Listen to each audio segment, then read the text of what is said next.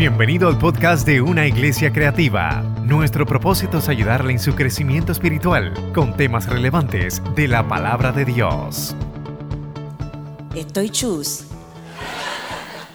Yo que ya era misteriosa, señá de mascarilla y sombrero, imagínense. Doy gracias al Señor por estar aquí. Doy gracias al Señor por estar aquí. Doy gracias al Señor por estar aquí. Dígame, se nota mi alegría, los ojitos me brillan, ¿verdad? Eh, honro al Señor. Estaba deseando tanto verlos. Me hacía muchísima, muchísima falta. Eh, y mi corazón anhelaba estar aquí. Yo creo que yo he visitado, yo no sé cuántas congregaciones en Puerto Rico y fuera de Puerto Rico, pero no sé qué pasa que aquí adoro con una libertad que no se repite en ningún otro lugar.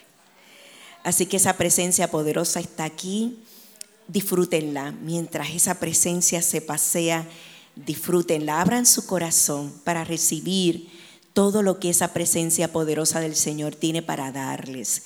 Eh, estoy bien contenta, Dinora me invitó y rápido dije, sí, claro que sí. Eh, estoy muy orgullosa de David, pero muy orgullosa de él, pero muy orgullosa de David. Eh, yo sé, ¿verdad?, que soy muy joven para, que, para ser su mamá. también muy hermosa para ser su mamá, ¿o no? Pero sí quiero decirles que eh, cuando lo escucho, ¿verdad? Y se refleja algo, porque él dijo, bien dicho, ¿verdad? He tenido muchas maestras. Eh, pero algo siempre queda de la escuela para varones en, la vida de la gente. Y entonces yo le decía a Dinora ahí entre nosotras en el asiento, le decía, a ver qué de la enseñanza de lo que él va a traer se refleja a la escuela, ¿verdad? Y entonces mi corazón saltó de alegría y no pude evitar gritar desde las gradas, ¡eso! ¿Les parece si, si se ponen medio minuto en pie y le dan un aplauso muy grande al Señor que salga de todo el corazón de ustedes? De todo su corazón, de todo su corazón, de todo su corazón para agradarlo a Él el amado de nuestro corazón, el amado de nuestra alma. Aleluya, se siente su presencia de una manera poderosísima en este lugar. Aleluya, levántese aplauso, levántese aplauso, que es para el Rey de Reyes y el Señor de Señores. El amado de su alma, nadie le ama como Jesús. Para ti, Señor, para ti, Señor, para ti, Señor, para ti, Señor, para ti, Señor, para ti, Señor, para ti, Señor, gloria y honra a ti, Señor, por siempre. Ponga ese corazoncito dispuesto a recibir del, Señor. Quiero, ¿verdad? Que Billy, que ustedes saben que es mi novio de toda la vida, eh, le salude y ore con nosotros por la predicación. Sean bendecidas, sean bendecidos en el nombre del Señor. David, un abrazo. Dinora, un abrazo. Qué bueno verles otra vez. Eh, te quería comentar que allá hay una compañera tuya de sombrerito.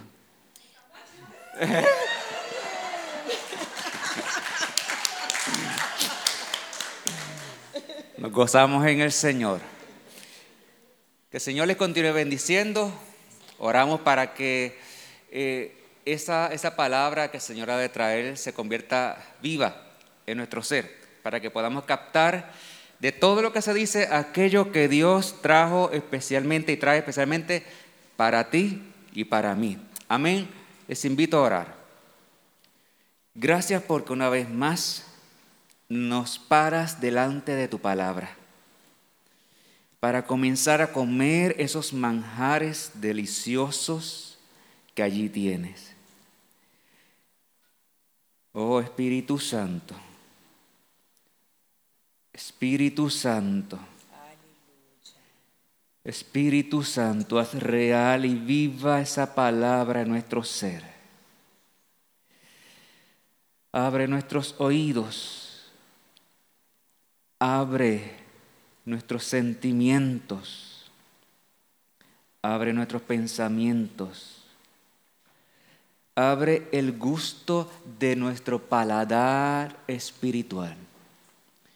Y disfrutemos tu dulce palabra, tu dulce susurro en nuestros oídos. Llena a Mari Carmen. Úsala poderosamente. Haz como quieres hacer, porque tuyo es este lugar. Tuyo es este momento. Tuya es la gloria a Dios por siempre. Gracias por amarnos tanto en Jesús. Gracias. Amén. Beso con mascarilla, beso, ¿verdad? Con mascarilla, beso.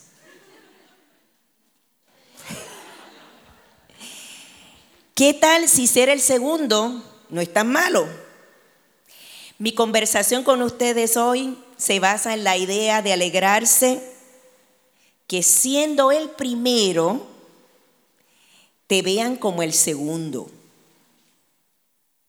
En la psicología y por medio de la teoría establecida por Alfred Adler, se crea la teoría de constelación familiar. A través de esa, Adler pretende explicar que gran parte de nuestro comportamiento no solamente viene por los pensamientos intrapsíquicos, como decía Freud, sino también por, por el medio ambiente. De ahí entonces la idea de que lo que sucede en las familias y en las relaciones que allí se tejen tienen una gran influencia, una influencia muy poderosa en las actitudes y las conductas que las personas emiten en sus vidas durante su crecimiento y en el transcurso de ellas. En esa teoría de constelación familiar, este teórico argumenta que tiene mucho que ver con el desarrollo de nuestra estima, con las respuestas a las expectativas que la gente tiene, a los rechazos, a las perspectivas que tenemos de la vida y cómo serán nuestras relaciones interpersonales futuras, incluyendo las de pareja. Y yo no le voy a pedir a usted que si es el segundo se ponga de pie, pero usted sabe si fue el segundo en su familia.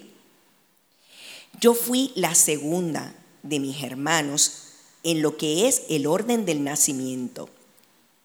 Fíjense que las respuestas conductuales del hermano mayor, del hermano del medio, del más pequeño, el último de ellos, el resultado precisamente del orden de nacimiento y cómo se interpreta realmente la persona en su futuro. Es por ello, por lo que el hermano mayor se le encargan todas las responsabilidades. Al menor se le consiente y al del medio, pues mijito, a ti te toca seguir la corriente, sobrevive más o menos, tú estás ahí, ¿verdad que se me nota que fui la segunda? A ti te toca hacer el jamón del sándwich. De manera que si te caes, alguien te mira y dice, bueno, no hay sangre, pues síguelo. Porque con tu hermano mayor ya aprendimos que si las tripas no saltaron afuera, más, o menos estás seguro. El segundo, por lo general, era criado sin los cuidados meticulosos del mayor, sobre todo si seguía un tercero. Era alguien de quien se esperaba siquiera imitar al primero, así que perdía un poco su identidad y su autonomía. Así que los del medio estamos, como dicen por ahí en mi barrio, chavao porque no nos toca, ¿verdad? Nos toca obedecer al, al hermano mayor con el que siempre se nos compara y al menor no lo puedes regañar porque ese es el consentido de la familia. Creo que, pastor, aquí hay varios que son segundos. Mientras que con el primero sufrías la concepción de no poder competir con él, con el último sufrías el desplazamiento. Así que es muy normal sentirse inferior por ser segundo. El hijo segundo se quedaba atrapado en no ocupar ningún lugar predominante en la familia. Mientras más hijos nacían en esa familia, más el segundo se quedaba en el anonimato y la poca relevancia para los padres, hermanos y familia. Pregúntenle a Jacob, pregúntenle a Ismael, pregúntenle a Abel. Esta percepción de estar en segundo lugar o después de otro puede interpretarse como competitiva. Si se dan cuenta, la gente que nació en segundo lugar siempre están compitiendo. Eso suele ser muy fuerte a nivel inconsciente, de manera que nos acompaña el resto de la vida, ¿verdad? Y aun cuando hagamos las paces con nuestros hermanos, sabemos que la competencia está ahí. Todos sabemos que esas experiencias siguen a nivel inconsciente y ahí están constantemente. Se carga con ese complejo de inferioridad, de sentirse con el que no cuenta, que el que no vale, que el que no importa como los otros. Y en uno de mis segmentos en Nueva Vida compartí con la gente cómo sanar el sentir el complejo de ser el segundo. Y por supuesto, ya que le di el diagnóstico, pues obviamente no los voy a ir dejar regresar a casa sin darles la solución, porque yo siempre saco, ¿verdad? No solamente la enfermedad, sino la solución. Así que voy a compartir con ustedes algunos tips, pero por ahí no necesariamente va la parte central de la predicación. Primero, darte cuenta que te ha pasado esto que yo te he dicho. Admitirlo. Las personas viven complejos, pero no se dan cuenta porque está, como dije, a nivel inconsciente. Y muchos son los pensamientos, muchas veces dolorosos, porque, ¿verdad? Están, están constantes, están ahí a flor de piel y lo mejor es admitirlo para lograr la sanidad. Lo segundo es conectar este conocimiento con tu historia, pero la historia familiar emocional. Identificar de dónde viene esa noción de que eres el segundo o que eres menos importante que otros. Y eso puede ser muy doloroso, pero como dije, es la manera única de sanar. En tercer lugar, hay que admitir que creciste sintiéndote menos importante que los demás. Y puede ser que haya sido el primero o el último, pero estas nociones también te apliquen a ti. Busca el pensamiento irracional que está detrás de ese sentimiento de ser menos. Pensamos primero, sentimos después. Así que hay que identificar esa creencia sobre ti mismo y qué es eso que está alimentando tu inferioridad. Y pregúntate, ¿por qué me sentí inferior a mis hermanos? Por ejemplo, crecí sin la atención y el cariño de mis padres o crecí con la idea de que no soy el más importante, o sea, que no soy el más valioso. Pensaba, por ejemplo, si mis padres no me miran ni me hablan, debe ser que no hay en mi valor, no tanto como mis hermanos, lo que son el primer referente siempre. En quinto lugar, debes conocer el valor que toda persona tiene en sí misma y que ese valor es intrínseco, o sea, está dentro de ti. Nadie puede arrebatar el valor que Dios a ti te ha dado, no importa el orden familiar en el que tú naciste el trato de tus padres y de tus hermanos o las circunstancias que viviste en la vida. Es tan poderoso tu valor en Dios que nada ni nadie lo puede remover de tu corazón y eso merece un aplauso al Señor.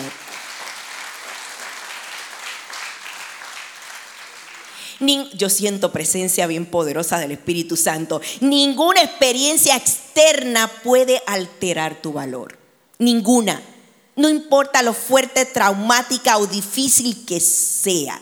Tus padres no te eh, descartaron, sino que no aprendieron a criarte adecuadamente. ¿Escuchaste bien? Lo voy a repetir. Tus padres no te descartaron, sino que no aprendieron a criarte adecuadamente. No fueron educados ellos para proveerte aquellas cosas que te afirmaban y que te hacían con valor o con el valor que cada hijo tenía.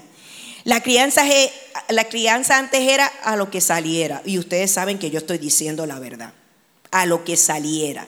Como si fuese criar ¿verdad? Como que criar es algo natural, es una cadena. Con ellos no lo hicieron sus padres, así que no lo hicieron tampoco contigo. Siguiente es, es centrar tu atención hacia aquellas cosas que te dan valor. Tú eres un ser humano, tú eres una persona lo que te hace entrañablemente valioso, lo que te hace único, lo que te faculta para llevar tesoros como tu alma, tu unicidad particular, los dones, las capacidades, el potencial y apenas estoy comenzando. Enmienda ese pensamiento irracional que el enemigo quiere sacarle fuerza. Enmienda ese pensamiento irracional que quiere negar tu valor Comienza a decirte y a creer lo que a ti no te dijeron mientras tú te criabas. Comienza a decir soy valioso. Antes de ser hijo soy alguien, soy el hijo de Dios. Tengo la capacidad de aportar cosas diferentes que cada persona aporta. Por eso no compito con otros. No solo soy no soy algo inadecuado. Eso es algo irracional. Soy todo lo adecuado que un Dios todopoderoso deseó idear en mí. Yo puse en Facebook un pensamiento que decía, si a Dios no le gustan las comparaciones, ¿por qué tendrían que gustarme a mí? Seas el segundo de los hermanos o no, busca tu propio camino en Dios, búscalo, búscalo.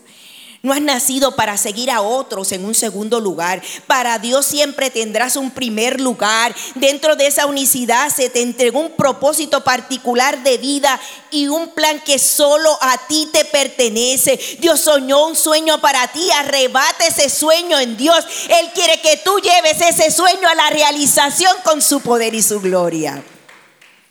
Ahora bien, ya que te sientes mejor como hijo segundo, quiero también darle unas connotaciones espirituales a este mensaje. Y yo le decía a Billy llena de la presencia del Señor que sentía que este sermón marcaba un inicio nuevo en la etapa mía ministerial.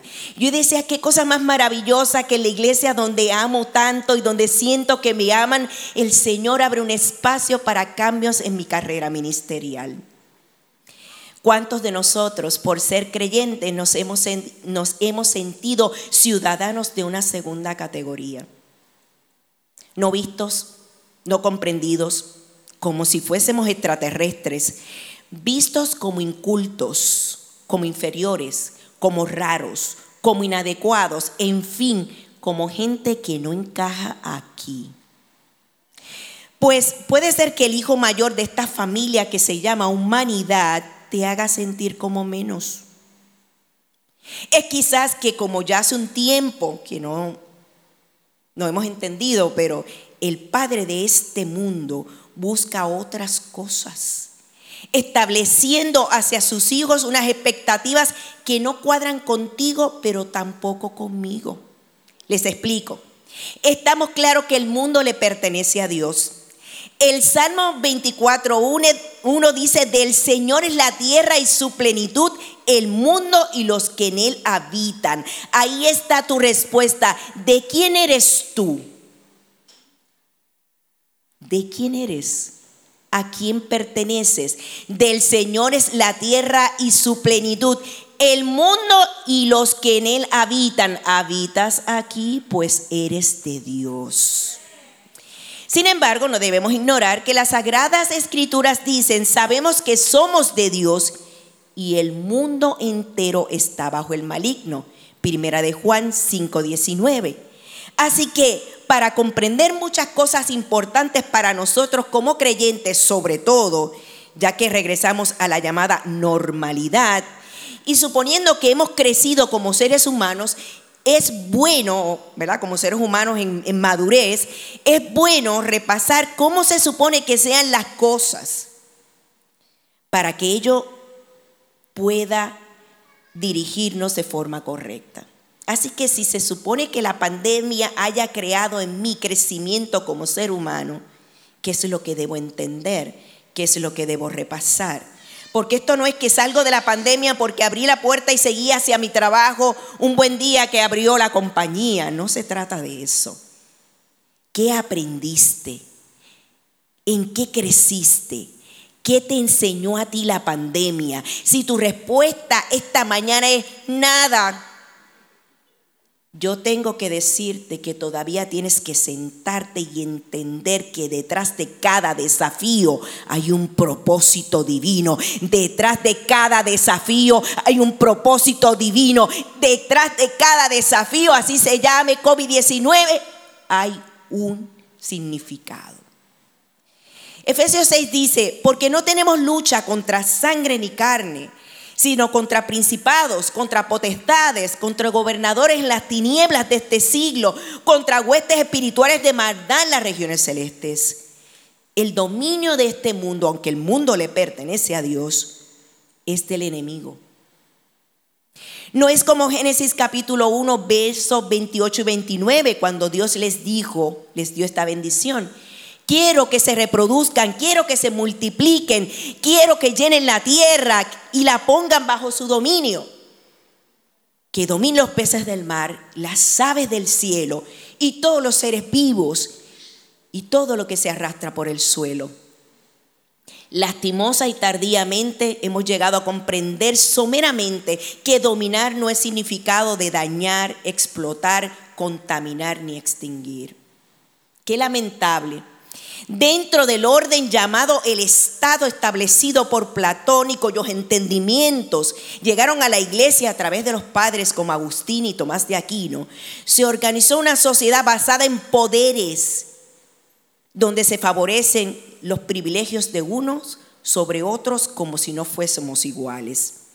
Como base para ello se utilizó y se siguen utilizando creencias ridículas y arcaicas de Aristóteles, quien consideraba, por ejemplo, que la mujer era un hombre deformado,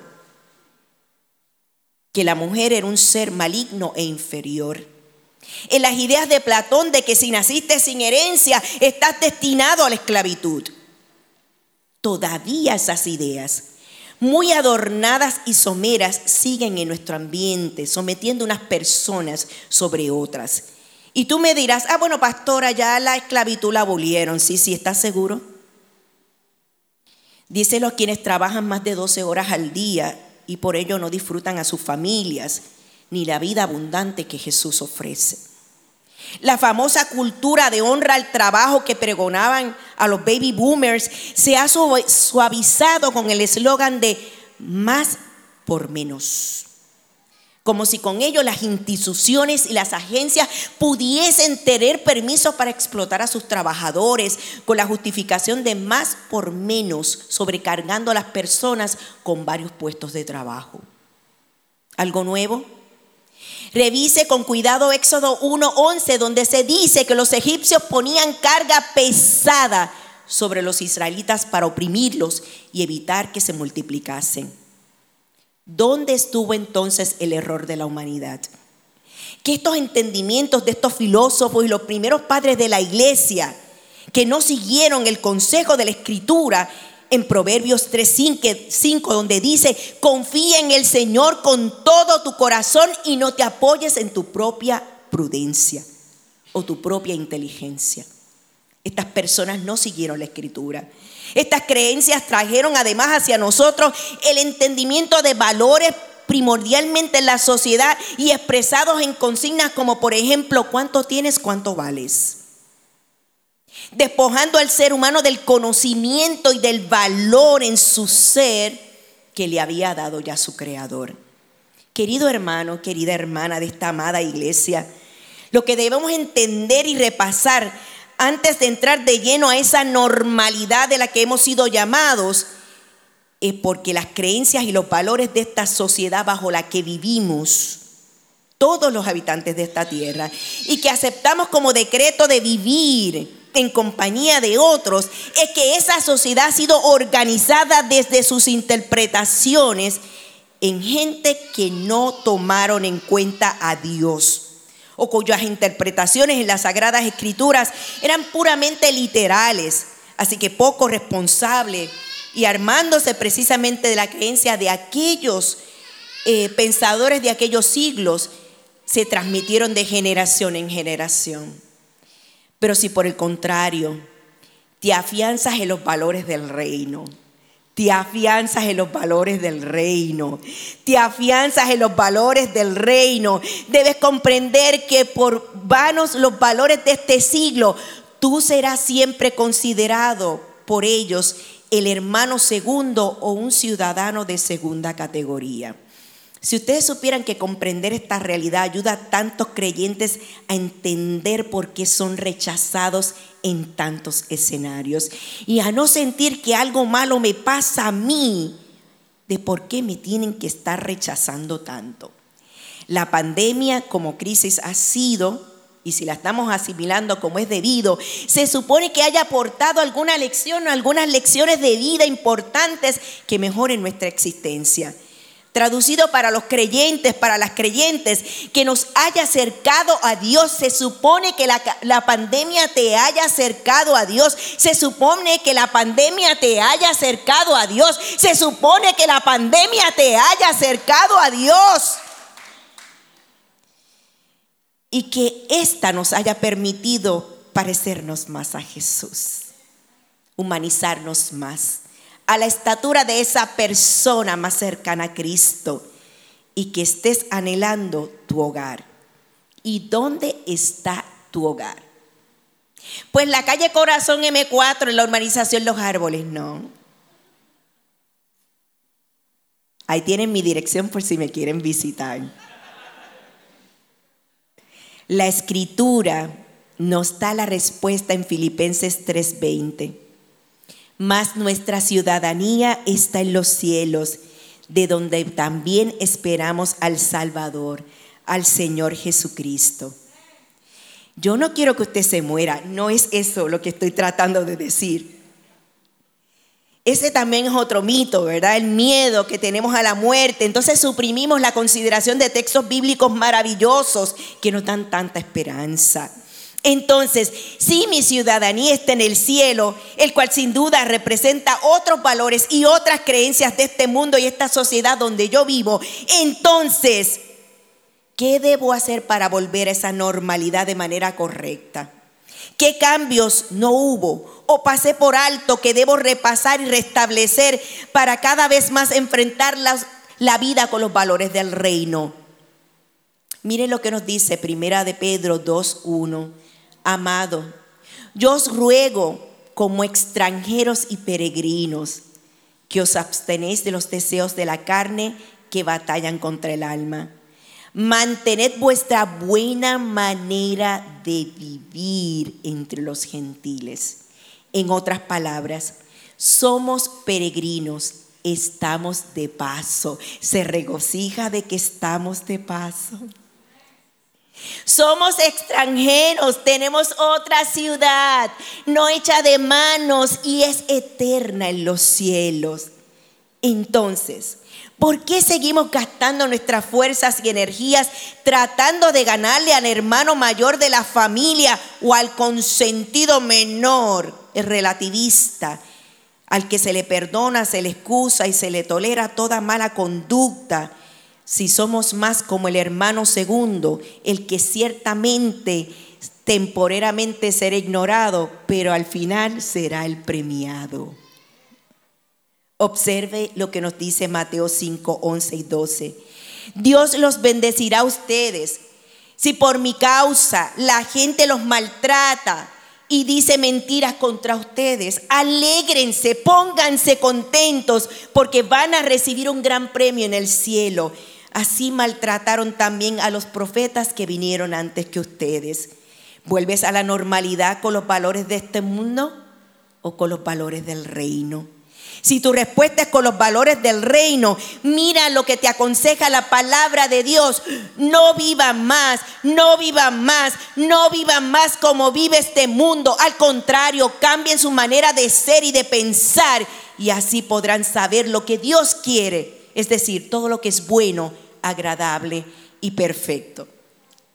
Y me dirás, ah, bueno, pastora, pero eso ya lo seguimos. ¿Estás seguro? Para asegurarnos, finalmente iremos a esa normalidad con los valores. Y permíteme hacerte pensar en ello. No sé cuán consciente has estado, pero nuestra sociedad posmoderna, consumista, experimentando cambios extremadamente rápidos y complejos, con un sentido agudo de la inmediatez, establecerá para sus ciudadanos unas expectativas muy distintas a las nuestras. Escucha bien. Aunque estas descripciones vienen de lo que es el estudio, la investigación sociológica, ya la escritura había adelantado un tema tan neurálgico como este y mira lo que dice. Debes saber también que en los últimos días, antes que llegue el fin del mundo, la gente enfrentará muchas dificultades. Habrá gente egoísta. La gente enfrentará a gente interesada en ganar más y más dinero. También habrá gente orgullosa que se creerá más importante que los demás.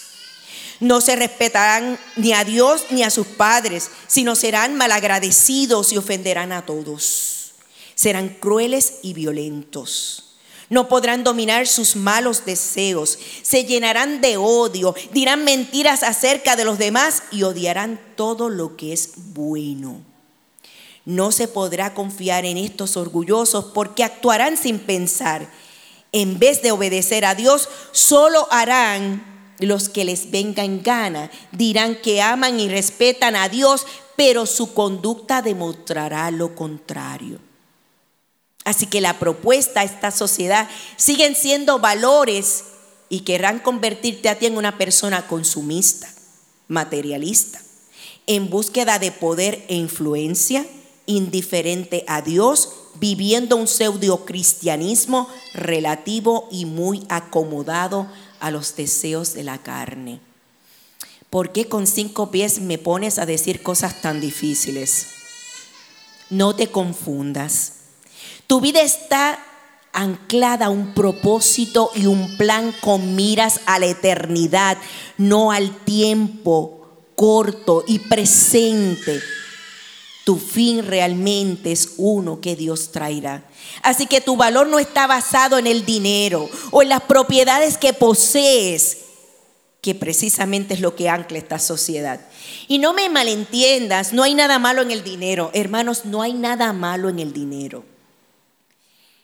Ni tener dinero tampoco es malo, sino que tu existencia se reduzca a ganarlo, suplantando, posponiendo y relegando a un segundo plano el cumplimiento del propósito de Dios para tu vida. Tú viniste a este mundo a hacer algo y como Jesús debes completarlo. No hay nada malo con la responsabilidad de llevar a tu casa el sustento. Esa es una responsabilidad que no debemos evadir.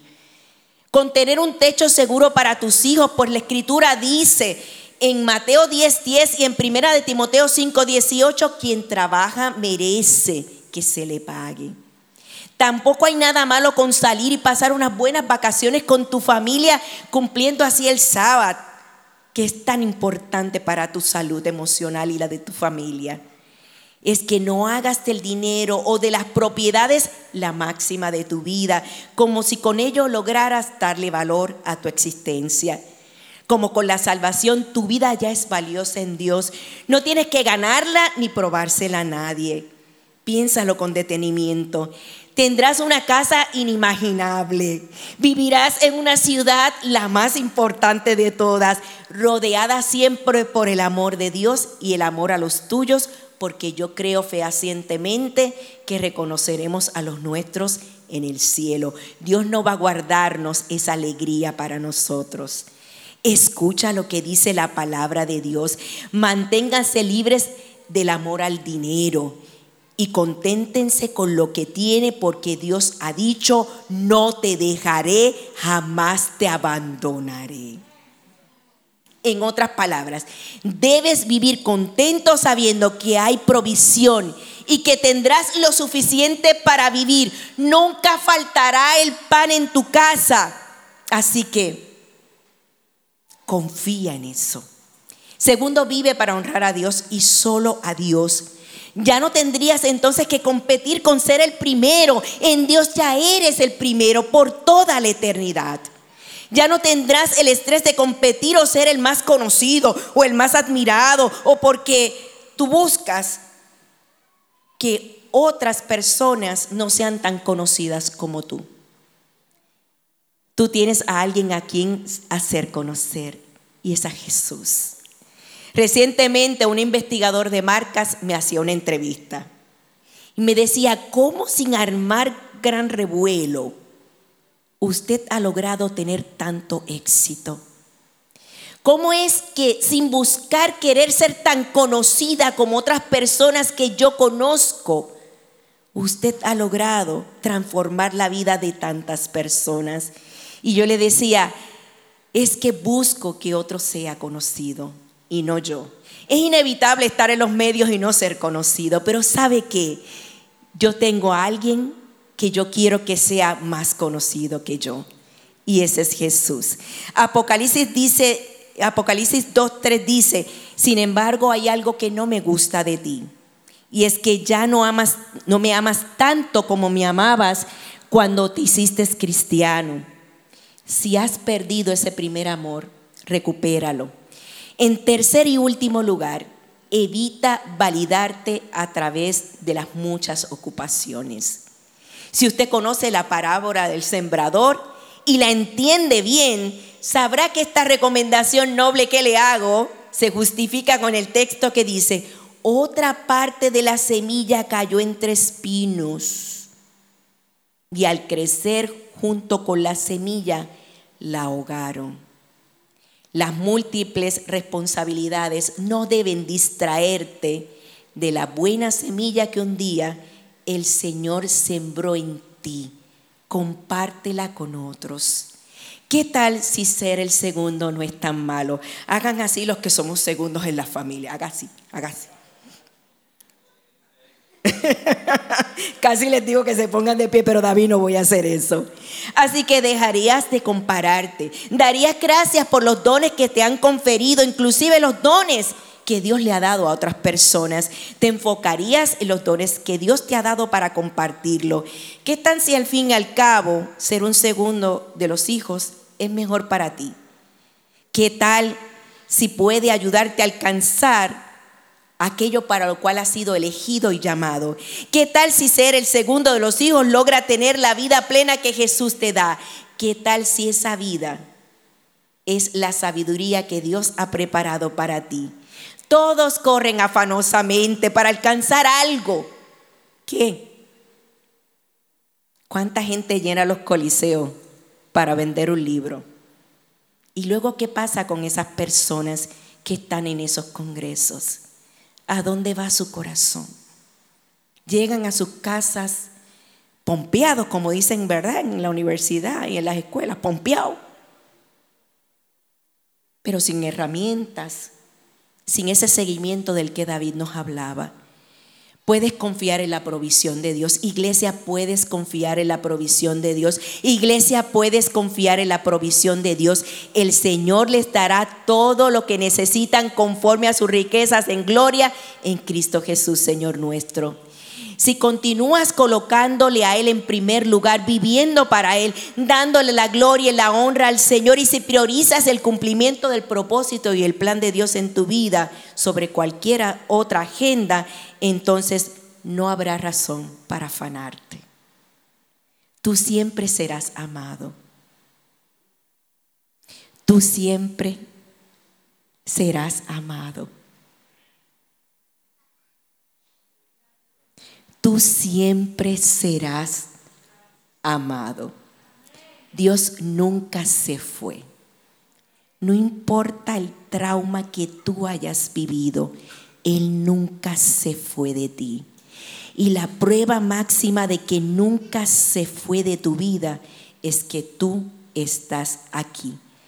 Te gozarás al saber que esta sociedad te considera el segundo de los hijos, porque la eternidad todos seremos primogénitos. Entonces ahora, iglesia, estás listo para la normalidad. Amén. Le dan un aplauso al Señor.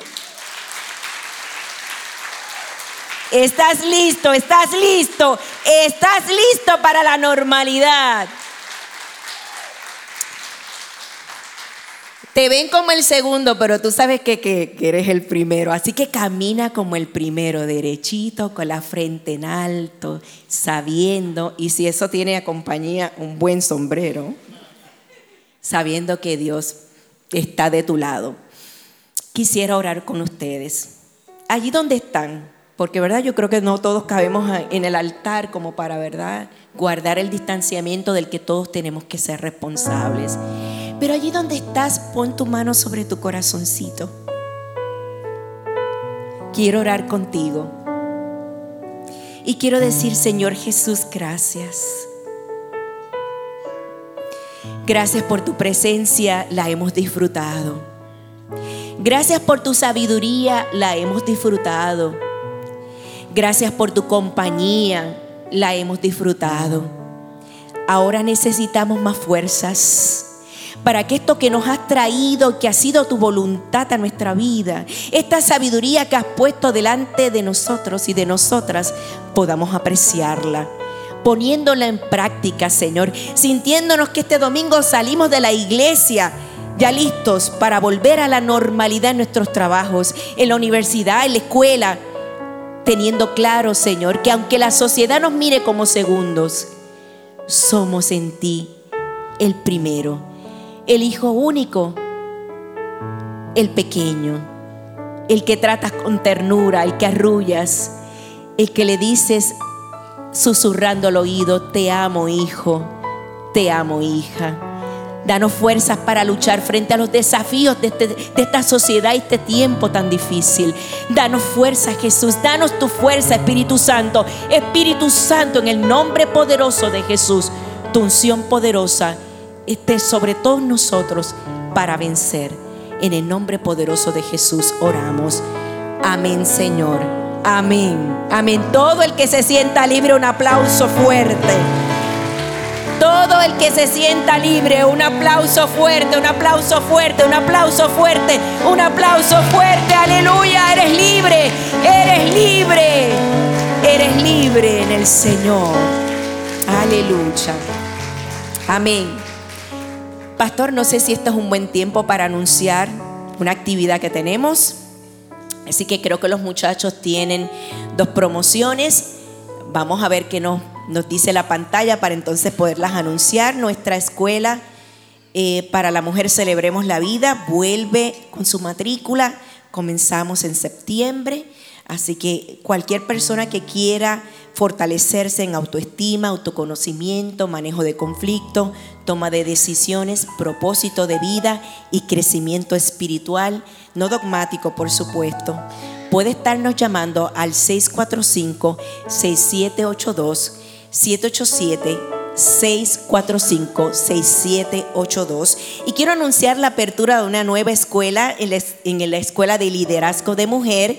Esta escuela se llama Intimidad con Dios aprendiendo a estar más cerca. Esta escuela, intimidad con Dios, aprendiendo a estar más cerca, eh, trabaja lo que es la profundidad, la cercanía, la amistad con Dios, crecimiento espiritual, sintiendo, ¿verdad? Esa, esa ternura, esa comunión, esa comunicación eh, directa y profunda con el Señor, es aprendiendo a estar más cerca. Comienza en septiembre 2021, va a ser por Zoom así que va a ser virtual, de manera que usted en la comodidad de su hogar puede disfrutar de esta escuela. Es un trimestre completo. ¿Qué día en semana? Bueno, esta escuela corre casi siempre los viernes, pero hay un grupo de personas que quiere una escuela los sábados, así que posiblemente viernes y sábado Cualquiera de los dos días que usted coja puede abrirse para usted en una experiencia ¿verdad? de crecimiento. Eh, puede llamarnos al 787-645-6782, 787-645-6782. Para todas esas personas que dicen, yo quiero crecer en mi intimidad con Dios, esta es una gran oportunidad y obviamente, ¿verdad? Será a través de ejercicios que haremos durante el transcurso de la semana y que obviamente los discutiremos el día de la reunión. Y la segunda escuela que queremos presentar para ustedes. Adelante con la siguiente promoción. Es una actividad que se llama Un día para nosotras. Lo vio bien, dice gratis. Un día para nosotras, ¿verdad? Viene como respuesta a este sentir en mi corazón que Dios puso para dedicar un día a las mujeres en forma de relajación. Pero quiero decirles que ya hombres nos han escrito diciendo, nosotros queremos también participar. Así que tuvimos que abrirlo también para varones. Se llama Un día para nosotras, vuelve a la normalidad desde el bienestar integral. Como bien dice ahí, es completamente gratis. Habrán charlas sobre autoestima, nutrición, finanzas personales, emprendimiento y espiritualidad. Será el sábado 11 de septiembre desde las 9 en adelante a través de Zoom y obviamente usted nos tendría que buscar en Eventbrite a través de un día para nosotras para inscribirse, ¿ok? Así que es un día donde tendremos varias charlas y se trabajarán, estos temas. Yo sé que hay mucha gente que me ha dicho, ¿cómo? ¿Esto va a ser gratis? Sí, completamente gratis para toda la comunidad. Así que usted sabe que Zoom tiene unos, unos espacios particulares. Yo usted buscaría inscribirme lo antes posible. Con la inscripción usted recibe todo lo que es el programa, ver la descripción de cada uno de los recursos, porque cada charla va a ser dictada por un profesional experto en ese campo, obviamente personas creyentes, ¿verdad? Eh, que el enfoque sea cristocéntrico. Así que un día para nosotras, el sábado 11 de septiembre, desde las 9 de la mañana, a través de Zoom. Les bendigo, hermanos, en el nombre del Señor y estoy profundamente agradecida por esta invitación. Muchas gracias. Gracias por escuchar nuestro podcast. Para conectarse con nosotros, siga nuestra página web, unaiglesiacreativa.com o en Facebook, Una Iglesia Creativa, donde hay un lugar para cada miembro de su familia.